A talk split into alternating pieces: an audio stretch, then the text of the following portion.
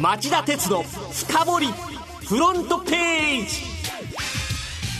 皆さんこんにちは。番組アンカー経済ジャーナリスト町田鉄です。皆さんこんにちは。番組アシスタントキャスターの津田まりなです。先月10月の日経平均株価が、はい月間でリーマンショック以来の下げ幅を記録するという事態がありました、はい。津田さんちょっと詳細を紹介してください。はい、えー先月の日経平均株価は月間で2199円安とリーマンショック直後の2008年10月の2682円安以来10年ぶりの下げ幅を記録しました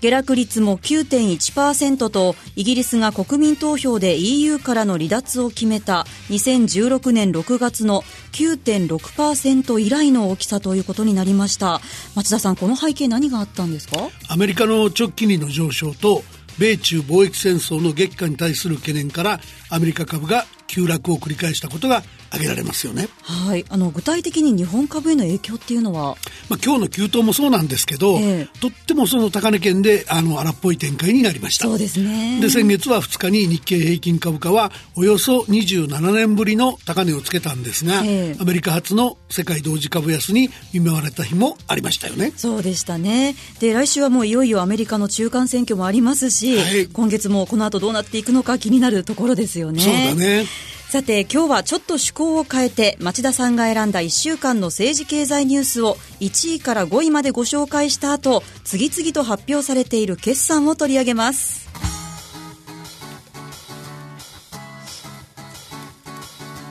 町田鉄の深掘りフロントページ。まずは今週1位のニュースです12月30日に巨大貿易圏 TPP11 が誕生へ。アメリカを除くアジア太平洋地域の11カ国が加盟する TPP11 環太平洋経済連携協定が国内手続きを終えた6カ国先行で来月30日に発行することになりました。これにより域内の人口がおよそ5億人。加盟国合計の GDP 国内総生産が世界の13%を占める巨大な自由貿易圏が誕生します。これどうして6カ国先行になったんですか？TPP はもともと日本を含む6カ国が加盟に必要な国内手続きを終えたら、その65日後、60日後に発行することになっており、はい10月31日に6カ国目のオーストラリアが手続きを終えたため、12月30日からの発行が固まりました。はいで、残りの5カ国は国内手続きを今後数週間から数ヶ月で終了する見通しで、その60日後にそれぞれが TPP11 に加わります。あのでその TPP11 によって何がどう変わっていくんですか？発行すると幅広い品目で輸出入関税が撤廃されるほか、はい電子商取引などのビジネスルールも域内で統一されることになります。はい具体的には日本の輸入関税でいうと、魚が多くの品目で発行と同時に、ワインが8年目にそれぞれゼロになります。で、牛肉は現行、えー、関税38.5%なんですけども、はいこれを16年かけて9%まで引き下げます。で、一方輸出の方では、カナダが乗用車にかけている6.1%の関税を5年目にゼロにしてくれます。で、今回の TPP が日本の GDP を年間およそ8兆円押し上げて46万人分の雇用の創出につながると政府は試算しています。はい、あの最初の計画ではアメリカを含め多くの国が参加すると言われてたんですけど今後それらの国も参加してくるんでしょうか？まあ、アメリカはわかんないんですけど、はいあの、TPP 加盟11カ国は来年1月にも日本で閣僚級の TPP 委員会を開き、加盟国の拡大を目指します。で、一番バッターと目されているのは、あの、タイなんですね。はいタイはベトナムやマレーシアといった TPP 加盟国に電子機器や農水産物の輸出で遅れを取りたくないとして、えー来年中の加盟を目指しています。はいそれからその次に来そうなのが EU 離脱を目指すイギリス。はい2019年3月以降の交渉開始を、えー先方の方が希望しているそうです。はいそれからその他、えー韓国や中国も候補になってきますね。あと、まあ、えー日本や加盟国にとっては、この TPP 拡大機運をアメリカの保護主義に対抗する手段にしたいところですよね。はいえー続いて2位のニュースは、韓国最高裁が新日鉄住金の元徴用工への賠償命令確定判決。日韓協定無視の判断に日本政府が猛反発。第二次世界大戦中に強制労働をさせられたとして韓国人4人が損害賠償を求めた裁判の差し戻し上告審で韓国の最高裁にあたる大法院は火曜新日鉄住金の上告を退ける判決を言い渡し4人の請求通り合計4億ウォンおよそ4000万円の支払いを命じました。もともと日韓両政府はこうした請求権は1965年の日韓請求権協定で消失しているとしており安倍政権は国際法に照らしてありえない判断だなどと強く反発していますこのニュースは今夜の町田鉄の深掘りで、えー、考えたいと思います。はい、お願いします。続いて3位のニュースは来年度に通信料の2割から4割下げ、NTT ドコモが新プラン導入方針を発表。NTT ドコモの吉沢社長は水曜の記者会見で、携帯電話端末の値引きをしない代わりに、通信料を安くする分離プランを来年4月から6月に拡充し、携帯電話の通信料金を2割から4割引き下げると発表しましたあの吉沢社長の会見どんな内容だったんでしょうか？吉沢社長は来年秋に参入する楽天が割安な料金を提供するであろうことを念頭に先んじて競争力を強化すると強調しました。はい。それから吉沢社長は株主投資家向けのメッセージをホームページ上で公表。4つあるんですが、料金プランが複雑で分かりにくいというお客様の声を真摯に受け止めて、シンプルで分かりやすい料金プランにする。で、2割から4割程度料金を安くして、1年あたり最大4000億円規模となるお客様還元を実行する。で、プランは2019年度第一四半期の発表提供開始を予定。で、還元実行により減益となる見込みだが、顧客基盤を強固にするには不可欠なので理解してほしいと。で、2021年度から2023年度にかけて2017年度水準への収益回復を目指すなどと説明しました。はい。あとね、これ僕ちょっと笑っちゃったんですけど、はい、KDDI が木曜日にドコモと組まれるよりはいいとして楽天と業務提携すると発表しました。ねびっくりしました。これあの、格安スマホの時に出遅れて、はい、あの、随分シェアを奪われたことを、懲りてんでしょうね。なるほど。なので、今度は先に手を結んじゃえってことだと思います。はい、それでもまあ、料金値下げの方では、KDDI もソフトバンクも、えー、ドコモ追随を予想されますね。それでは、4位のニュースはこれです。エスカレートする米中貿易戦争の景気下押しリスク。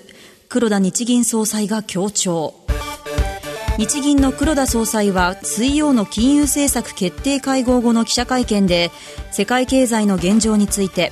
総じてみれば着実な成長を続けているとしつつも改めて米中摩擦がエスカレートしており世界貿易に与える下方リスクは一番着目していると語り米中貿易戦争の激化が世界経済全体に与える影響の大きさを指摘しました。あえてこのニュースを取り上げたのは、はい、欧米の中央銀行が金融正常化を急ぐ中で、日銀は追随するとは言わないんだけども、国債の買い入れ額を減らすなどの形で、密かに量的金融緩和を縮小している。これテーパリングって言うんですけども、はい、で、黙ってやるから、ステルステーパリングをやってるんですけども、はい、この日銀の政策の行方を左右する発言だと思ったからなんですね。うん、町田さん、今回の黒田さんの発言どうご覧になります？これ以上貿易戦争の影響が深刻化すると、はい、経済の減速減速懸念に対応しなきゃいけなくなって、そのステレステーパーリングさえできなくなり、はい、いざという時に備えた金融政策の出動余地を確保できないまんま、景気減速期に突入してしまい、日銀が何もできない事態に陥りかねないという話だと思います。すねはい、続いて5位のニュースは。三菱重工 MRJ 子会社の債務超過解消へ。2200億円の経営支援。三菱重工業は水曜 MRJ 三菱リージョナルジェットを開発中の子会社三菱航空機に対する総額2200億円の単独経営支援策を発表しました。三菱航空機は1100億円の債務超過状態にありこれを年末までに解消する模様です。この支援具体的な内容は？えっ、と、三菱重工は三菱航空機の1700億円の増資を引き受けるほか、債券の一部に当たる500億円を、えー、債券カットする。はい、で、一方で、えー、三菱航空機に出資するトヨタ自動車や三菱商事などの既存の株主は増資計画には参加しないということですね。これ狙いはどこにあるんですかね？狙いは、えー、三菱航空機の財務と経営の手こ入れ。それによって延期が繰り返されている MRJ の1号機納入を確実に2020年半ばに実行できる体制にすること。はい。で、三菱重工にとってこれ以上の投資の回収の遅れは許されませんから、ええ今回が最後の支援ということになって、三菱航空機は排水の陣での立て直しを迫られることになります。はいまずは1位から5位までのニュースでした。CM の後は各企業の決算から見えてきたものを町田さんに解説いただきます。町田鉄の深掘りフロントページはい国内外で、はい、今年7月から9月期の四半期や4月から9月期の6ヶ月決算を発表する企業が相次いでいます。そこで、えー、今日までに出揃った決算を中心にまとめると4つのポイントが見えてきました。今日はそのポイントを紹介します。はい、お願いします。ポイント1、利益が出ても資格が見えた内外市場を揺るがせた GAFA4 社決算。アマゾン・ドット・コムとグーグルの持ち株会社アルファベットは、アメリカ時間の先週木曜日に2018年7月から9月期決算を発表しました。両社は増収増益基調をしっかりと確保しました。ただこの決算は市場の期待と比べると力不足。アマゾンの全体の売上高の伸び率は鈍化。グーグルの売上高も市場予想を下回る水準でした。そのためアメリカ市場は期待外れの両社の売上高に敏感に反応。株式相場全体を押し下げる悪役になってしまいました。あの下げはひどかったよね。えー、そうですね。で、アメリカ時間の昨夜、アップルも決算発表しましたよね。はい。あれはどうですか？はい。7月から9月期の純利益が前年同期比31.8%増、売上高が19.6%増と、7四半期連続の増収増益でしたが、この秋投入した 10S など、3機種の iPhone の高値路線が響いて、販売台数が横ばいで市場予想に届かず、発表後の時間外取引の株価が一時7%下落しました。アマゾンやアルファベットほどの下げではありませんが、構図は同じということですかね。そうだね。はい、で、フェイスブックはもっと厳しそうだよね。はい、フェイスブック、火曜に発表した2018年7月から9月期決算は、成長鈍化が他の GAFA3 社以上に鮮明となりました。ヨーロッパでは1日あたりの利用者数に減少傾向が続いていることから、売上高も市場予想を下回りました。相次ぐ個人情報の流出でユーザーの不信感が高まったことも収益の足を引っ張ったようですね。ポイント2、韓国、日本、アメリカ、世界の IT 企業は千差万別。はい、これ良かったのは韓国サムスン電子なんですね。だよね。はい、水曜に発表した2018年7月から9月期連結決算によると、営業利益が前年同期比21%増で、今年通年では60兆ウォン、およそ6兆円を超える見通しです。日本企業は動きどうですか？はい。昨日までに出揃った電子部品大手7社の2018年4月から9月期連結決算は、日東電工とアルプスを除く5社で最終増益率が2桁の伸びを記録しました。うん、この分野やっぱりしっかりしてるんですよね。そうなんですよね。でも、ソニーとパナソニックは明暗でしたよね。はい。まずソニーですが、火曜に発表した2018年4月から9月期の連結決算は、純利益が前年同期比で89%増。2019年3月期通期で2期連続の最高益更新となる見通しです。一方、パナソニックが水曜に発表した2018年4月から9月期の連結決算は、純利益が前年同期比4%減にとどまりました。津田さんでも海外にはパナソニックどこじゃないとこあったでしょ？そうなんですよね。はい、アメリカの GE ゼネラルエレクトリック社が火曜に発表した2018年7月から9月期決算は、最終損益が228億ドル、およそ2兆5800億円の赤字。アメリカの IT 企業はこの20年の間に GAFA のようなプラットフォーマーが台頭したものの GE のような伝統的なメーカーはなかなか輝きを取り戻せない状況のようですね。そうだね。ポイント3、総合商社、製薬大手が好調。三井物産が火曜2019年3月期通期の連結純利益が前期比8%増と発表しました。